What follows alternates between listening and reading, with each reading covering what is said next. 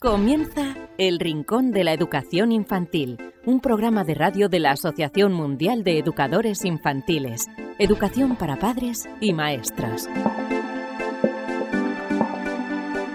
Hola a todos, queridísimos amigos y seguidores del Rincón de la Educación Infantil, bienvenidos una semana más a vuestro programa en el que eh, bueno, tocamos eh, diferentes aspectos de la educación de los más pequeños. Bienvenidos, ya estamos de vuelta de las eh, navidades, de nieves de por medio. Bueno, esperemos que poco a poco pues eh, volvamos a, tener, o mejor dicho, no tener tantos contratiempos como hemos tenido hasta ahora y que se vayan aclarando todas, todas las, las cosas. Bienvenidos a este programa número 214 en el que os vamos a hablar en primer lugar de... Eh, bueno, vamos a cambiar la dinámica del programa a partir de ahora. Siempre os ofrecíamos la entrevista y después los estudios, pues ahora vamos a hacer al revés. En primer lugar vamos a tener al psicólogo Alvira Sánchez que nos acerca a estudios, en este caso, de los regalos, los juguetes más vendidos eh, o, más eh, elegidos por los, por los pequeños. Y después tendremos a mm, Juan Sánchez Muliterno, el expresidente de la Asociación Mundial de Educadores Infantiles, y nos va a hablar de la LOMLOE, esta nueva ley de, educación que ya van unas cuantas desde que se instauró la democracia en España y veremos eh, qué ve de positivo, qué ve de negativo y qué se puede eh, mejorar. Como siempre, os recordamos que podéis contactar con nosotros a través del email rinconinfantil.org también eh, a través del formulario que tenemos en la web y cómo escucharnos. En breve tendremos más formas. Por el momento lo podéis hacer a través de em, los podcasts en iVoox, en iTunes, en Spreaker, en Spotify, a través del canal de YouTube de la Asociación Mundial de Educadores Infantiles y también a través de Facebook, donde todos los jueves podéis ver las entrevistas que luego emitimos en el, eh, programa, en el podcast. Así que tenéis muchas formas. También todas las semanas Radio Sapiens nos em, emite el, programa. Lo dicho, que em, esperamos que hayáis tenido unas buenas navidades, que os quedéis aquí para seguir disfrutando de la educación de los más pequeños en el rincón de la educación infantil. Un consejo y enseguida estamos con todos vosotros. Elvira, la psicóloga Elvira Sánchez, nos acerca novedades sobre estudios relacionados em, la educación infantil. Recibid un fuerte abrazo de este humilde servidor que se habla, David Benito, un consejo y enseguida estamos con vosotros. Dicen que los primeros libros son muy importantes para un niño, mejoran el vínculo entre padres e hijos, entre maestros y niños, desarrollan sus sentidos y su imaginación, enriquecen su lenguaje e incrementan su inteligencia. Sabemos que en ocasiones encontrar el libro que creemos más adecuado para un niño puede ser una tarea difícil. Por eso queremos facilitaros un poco las cosas con el proyecto 0 a 3 años de la editorial Bruño para que los más pequeños empiecen a poner nombre a todo aquello que les rodea y se diviertan aprendiendo. Unos cuentos llenos de magia y ternura con los que conocer el mundo. Un niño que crece rodeado de libros tendrá más posibilidades de amar la lectura y ser un gran lector. ¿Y si empezamos hoy a crear su primera biblioteca? Libros emocionales, libros para que el niño desarrolle su inteligencia emocional a través del descubrimiento de las distintas emociones, alegría, miedo, tristeza, etc.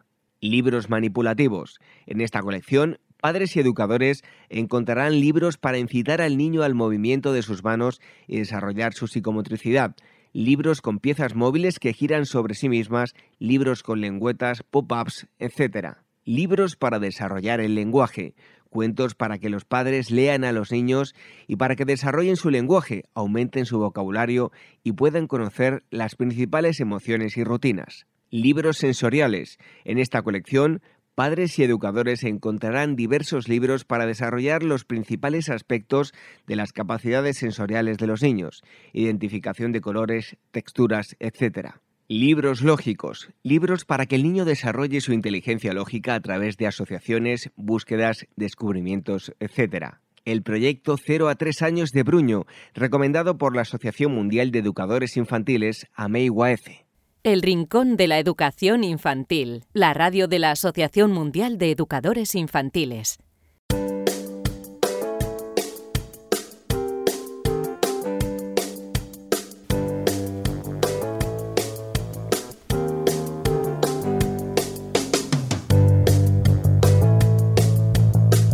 Después de esa temporada de Navidad, eh, aquí volvemos a estar con todos vosotros, em, dando guerra y disfrutando y aprendiendo eh, aspectos nuevos sobre la educación de los más pequeños. Y eh, hoy, en primer lugar, y a partir de ahora lo, haremos así, tenemos con nosotros a la psicóloga Elvira Sánchez, que nos acerca bueno, investigaciones y estudios relacionados con el mundo de la educación infantil. Elvira, bienvenida. Pues un placer y, bueno, feliz año a todos y bueno, un placer como todas las semanas. Igualmente, feliz año y mm, a ver con qué nos sorprendes hoy. Pues mira, a ver, sí, no, la verdad es que el año empezó con muchas sorpresas y bueno, parece que a mí me han puesto el listón muy alto para sorprenderos. Pero bueno, mira, os voy a hablar de algo que, bueno, que, a mí curiosamente me ha despertado mucha curiosidad. A ver, no, no, es algo que solo me pasa este año, sino me pasa todos los años y no es otra cosa que la carta a los Reyes Magos. Porque bueno, nunca David, bueno, todos vosotros os habéis preguntado que cuáles son los juguetes favoritos que los niños les han pedido a los Reyes Magos. Y yo la verdad es que todos los años un poco me lo, me lo pregunto. Y este año, bueno, pues, pues os voy a contar lo que he averiguado. Por lo visto, una de las explosiones en el mercado ha sido la Nancy con mascarilla arcoiris que dicen que, que, es símbolo de la esperanza durante el confinamiento. Y además, por lo visto, ha sido muy difícil encontrarlas en las jugueterías. Y otro de los juguetes estrella ha sido el juego de cartas llamado Virus, que bueno, este juego ya se vendía antes de la pandemia y de hecho mi Elvira ya lo tenía, pero por lo visto lo han actualizado con referencias explícitas al coronavirus y por lo visto ha tenido una súper gran acogida entre los amantes de los juegos de mesa y bueno, y, cada vez más pues tras el periodo del confinamiento, ¿no? Que hemos eh, jugado, hemos cogido el hábito, ¿no? De jugar en familia porque la verdad es que no teníamos otra cosa que hacer cuando estábamos confinados, bien sea por el coronavirus o bueno, estos días por la nieve. Pero bueno, mira, otro de los claros favoritos, según desvelan los pajes ¿no? del corte inglés, ha sido Baby Yoda, que se trata bueno, del personaje principal de, bueno, de la exitosa serie de Disney Mandalorian, que, que bueno, que ya está emitiendo la segunda temporada y que está basada pues en la archiconocida, en la mítica saga de Star Wars. Pero seguimos un poco con el top de los juguetes preferidos y nos encontramos el reptil jurásico Mosasaurus, ¿no? Que es, te explico para quien no lo haya visto, porque yo lo he tenido que buscar en Google, es mitad dinosaurio, mitad lagarto. A ver, es un bicho un poco, pues eso, raro. Luego seguido de Cassun Racer, que es uno de los últimos vehículos de los super populares eh, Super Things. Yo como tengo un niño de 5 años, para mí yo encuentro Super Things por toda la casa. O sea, de hecho el Cassun Racer yo ya lo tenía del año anterior.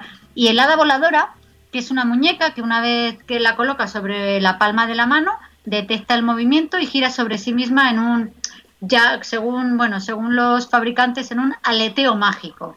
Yo también la tengo y la verdad es que es curioso mirarlo. Eh, más que aleteo mágico es que va volando por todas partes y dices, madre mía, ¿dónde va a acabar la helada este voladora? Y bueno, en esta lista que han confeccionado los pajes de sus majestades, pues también aparece el coche teledirigido de Barbie, que es, bueno, esto es un clásico, los bebés llorones, que yo también los tengo en casa, y también los extremadamente reales bebés reborn. Yo de estos no tengo ninguno. Que han sido, bueno, pues algunos de los juguetes eh, pues más populares, ¿no? Más repetidos en las cartas a sus majestades de Oriente. Y termino ya con otro de los juguetes eh, más demandados, como ha sido el megalodón anfibio. Que este a mí me ha recordado mucho al Mosasaurus, ese que, que os comentaba que es mitad dinosaurio, mitad lagarto. Bueno, este megalodón anfibio, la verdad es que es también un, un animal anfibio, bueno, anfibio, un animal curioso de ver.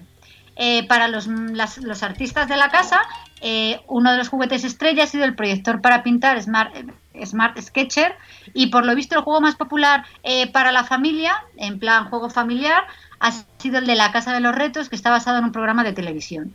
Y ahora te pregunto, bueno, os pregunto a todos, ¿a vuestra casa ha llegado alguno de estos, no?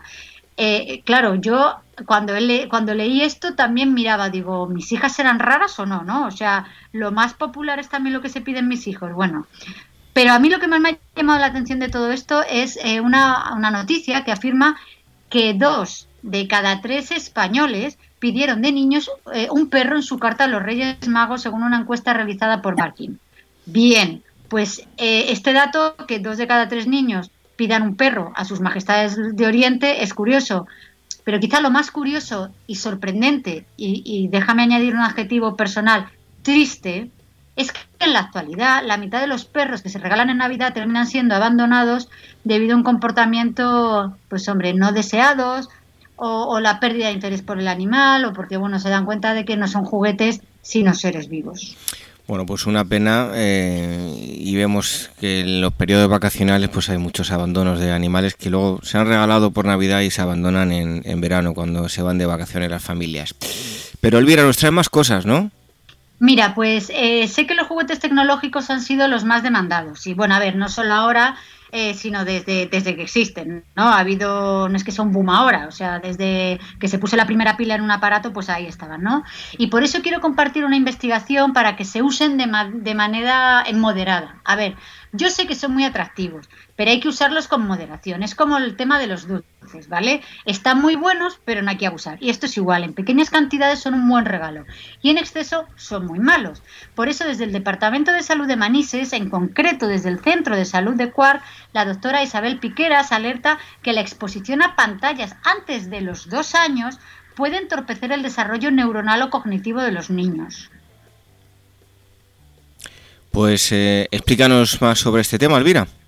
Mira, a ver, no es la primera vez que lo hablamos aquí, ¿vale? Ni será la última porque es necesario eh, que los padres lo sepan, ¿no? Que sepan que la exposición a las pantallas antes de los dos años puede entorpecer, como te decía, el desarrollo neuronal o cognitivo del niño, porque su cerebro, y esto es lo importante, se encuentra en un, digamos, un, un estadio muy poco desarrollado y una excesiva exposición puede conllevar a un entorpecimiento, ¿no? Generar problemas como déficit de atención, retrasos cognitivos o aumento de la impulsividad y, y falta de autocontrol. A ver, es cierto que no podemos vivir alejados de las pantallas, cosa que, bueno, tampoco es bueno, pero lo que sí podemos, y es lo que, por eso comentaba antes lo de las chucherías, lo que sí podemos es dosificar su tiempo de uso y no sacrificar otras actividades como el juego libre, la lectura o el deporte, sino integrarlas como una posibilidad más en la vida del niño.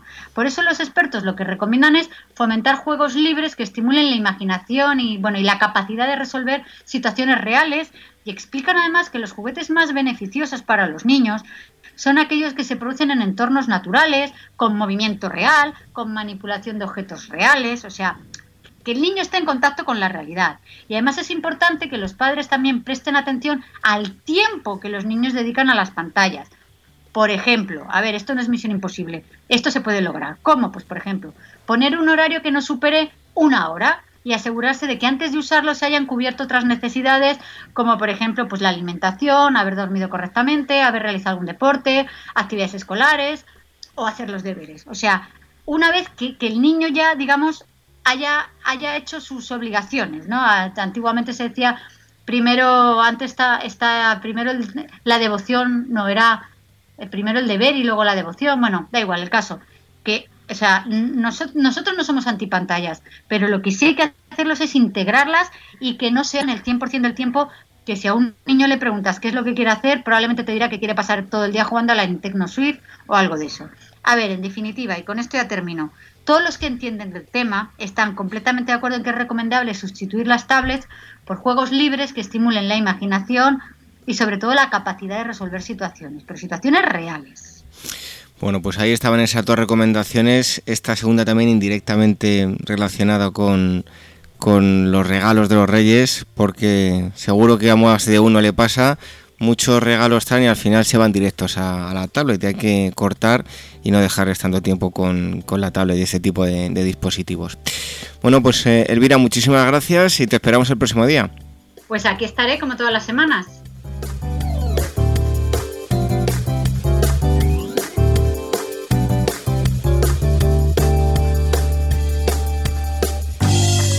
Rincón de la Educación Infantil, la radio de la Asociación Mundial de Educadores Infantiles.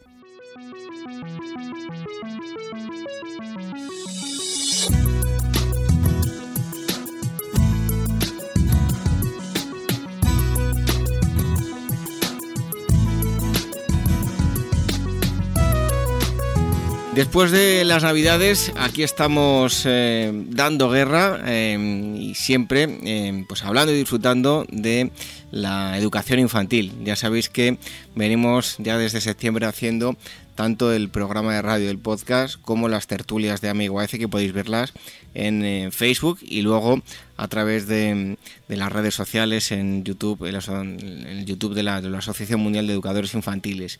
Y hoy, dado que eh, recientemente pues se ha modificado la Navidad, la la ley, la LOMLOE, la octava ley educativa desde la, democracia. Eh, vamos a comentar que, cuáles son los cambios principales, si tiene algo eh, negativo. Y para ello eh, tenemos con nosotros a Juan Sánchez Moliterno, el expresidente de la Asociación Mundial de Educadores Infantiles. Y qué mejor persona que charlar con Juan y comentarle sobre todo este asunto. Juan, bienvenido a, a esta tu casa. Vale, muchas gracias, muy amable. Bueno, eh, lo primero de todo, eh, ¿qué aporta esta nueva ley de, educación? Pues mira, yo te diría después de, leerla, eh, después de haber hecho un seguimiento y haber tenido con el Ministerio algunas reuniones, es que tiene como, yo te diría que tres aspectos positivos.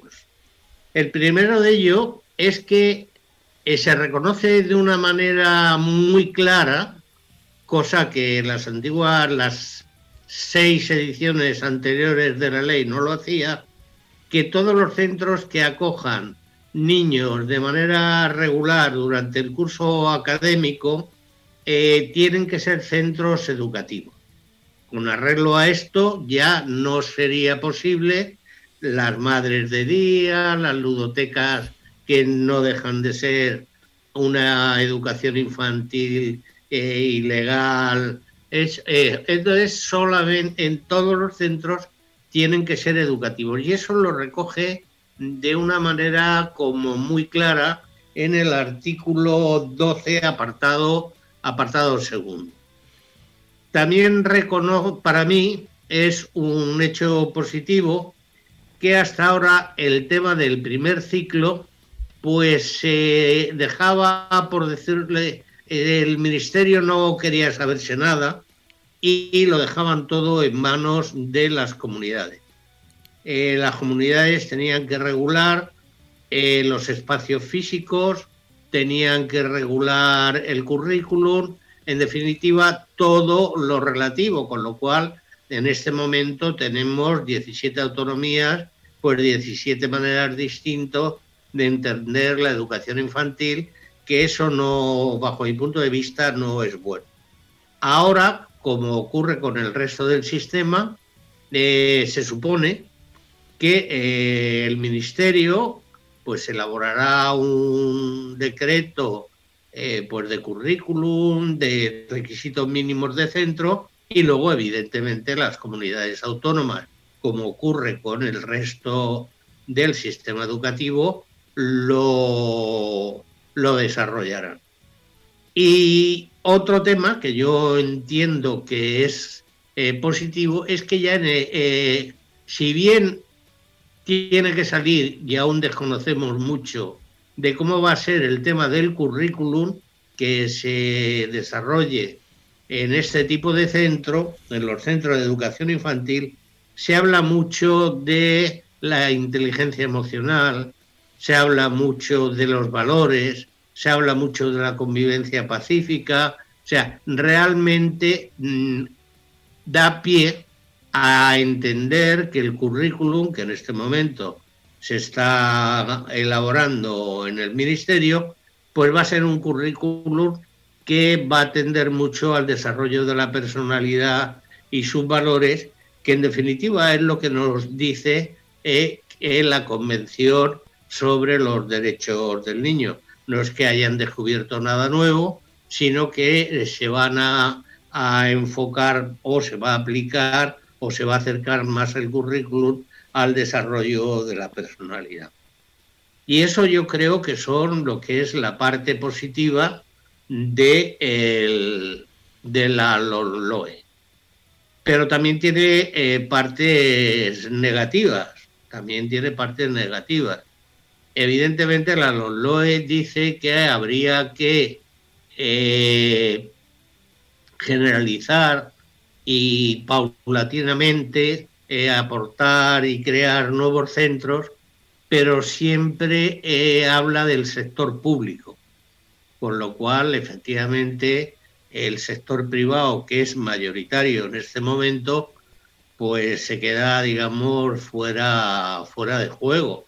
O sea que eso no, eso no, no va a favorecer un crecimiento armónico del, sector. Aquí lo lógico es que eh, lo mismo que se tiende a un currículum, que bueno, en, luego las distintas eh, administraciones educativas en las comunidades se desarrolla, pues aquí habría que ir también a un tema como está en el resto del sistema, que es un tema de conciertos, que es un tema de financiación, porque también es una pena perder el trabajo y la experiencia tan grande de muchos centros de educación. Yo no estoy ni a favor ni en contra de los centros privados ni de los centros públicos.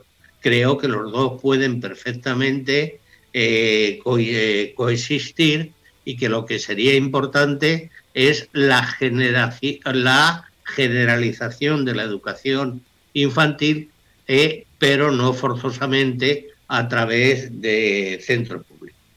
Y hay un tema que no me gusta para nada, hay un tema que no me gusta para nada, que es concretamente el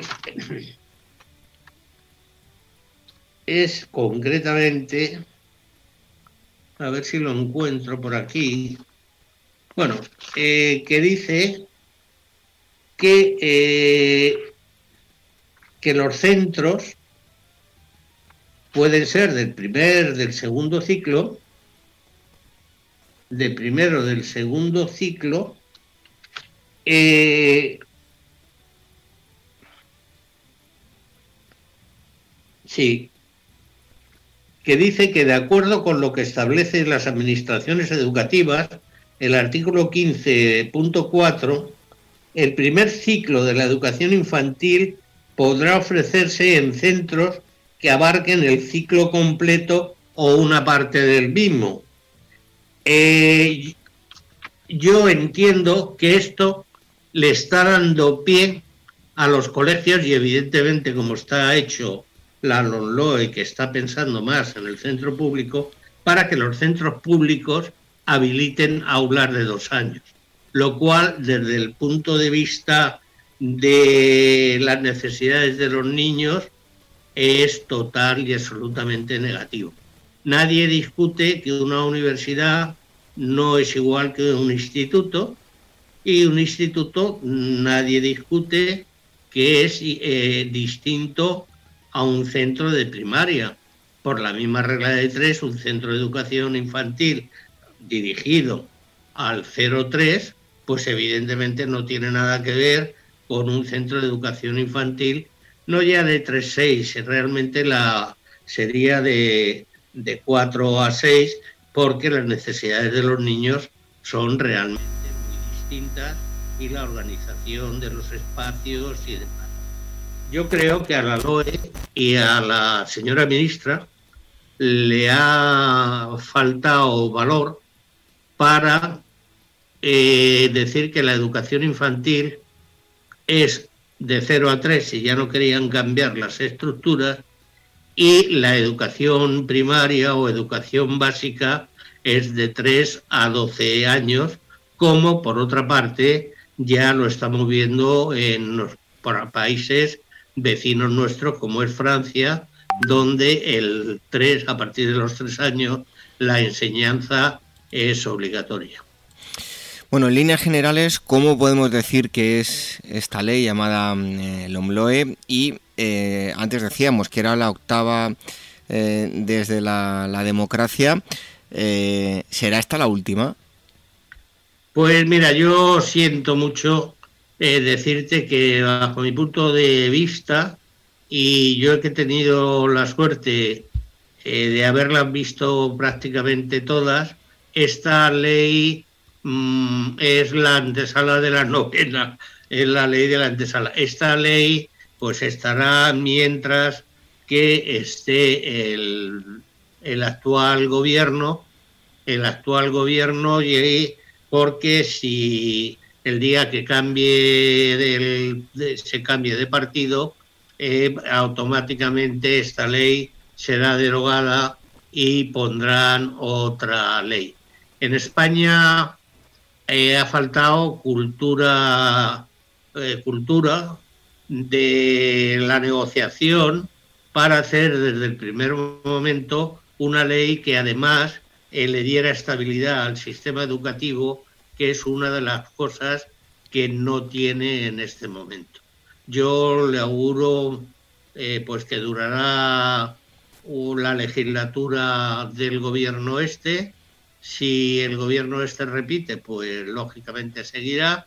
Y si por lo que sea hay un cambio de gobierno, eh, hay un cambio pues a otros partidos, pues los otros partidos harán la novena ley de educación y así andaremos con todos los temas de cambio de currículum, de cambio de normativas y en definitiva de desconcierto para el sector. Yo no creo que sea una buena ley porque de hecho no se han tenido ni en cuenta enmiendas, por ejemplo el trámite en el Senado ha sido de risa. Eh, sí que es cierto que para la elaboración de la, la ley eh, se han tenido bastantes entrevistas, yo he tenido un par de ellas con la gente del equipo de la Secretaría de Estado de Educación y de hecho han recogido, yo te diría que casi eh, textualmente alguna cosita de la que nosotros les aportamos.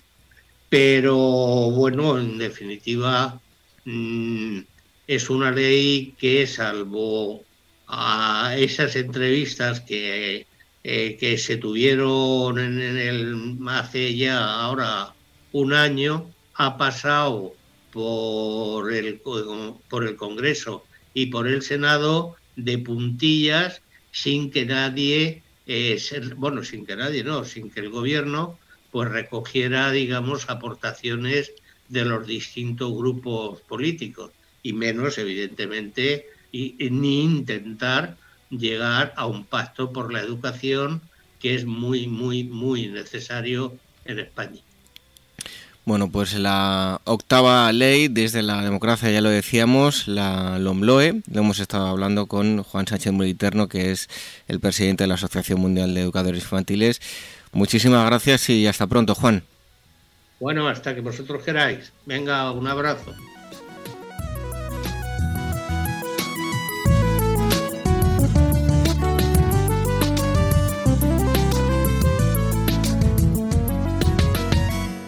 Red de docentes comprometidos con la paz. La educación sin valores solo convierte al hombre en un demonio más inteligente. Por ello, AME ha puesto en marcha este proyecto. Un docente comprometido con la paz es un profesional de la educación infantil o primaria que sabe y cree que la docencia es la tarea que más puede transformar la sociedad y que quiere conseguir un mundo mejor, más justo, más equitativo, más amable y en consecuencia más feliz. Apúntate y forma parte de la red de docentes comprometidos con la paz. Es gratis y solo tiene ventajas. Visita la siguiente web uaece.org barra docentes comprometidos. Como dijo Nelson Mandela, la educación es el arma más poderosa que puedes usar para cambiar el mundo. Red de docentes comprometidos con la paz. El Rincón de la Educación Infantil, la radio de la Asociación Mundial de Educadores Infantiles. En este programa número 214 que ha supuesto el regreso tras las Navidades del Rincón de la Educación Infantil, os hemos hablado de varios asuntos, entre ellos eh, estudios que nos ha acercado la psicóloga Elvira Sánchez y Juan Sánchez Muriterno, presidente de la Asociación Mundial de Educadores Infantiles, nos eh, ha hablado de la LOMBLOE, la nueva educación, ley de, educación, lo favorable y lo eh, negativo.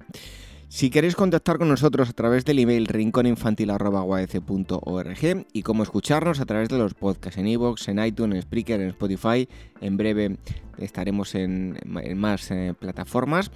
También a través del canal de YouTube de la Asociación Mundial de Educadores Infantiles y a través de Facebook, donde todos los jueves podéis ver esas entrevistas, ver y escuchar las entrevistas que emitimos aquí en el, en el podcast. Regresamos, por cierto, que no se me olvide, también eh, a través de Radio Sapiens, donde todas las semanas se emite el programa. Volvemos con todos vosotros dentro de una semana.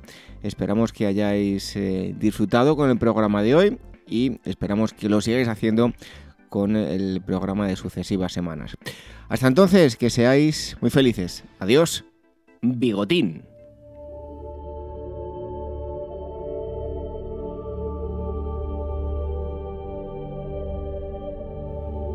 Bigotín era un ratoncito muy generoso y respetuoso.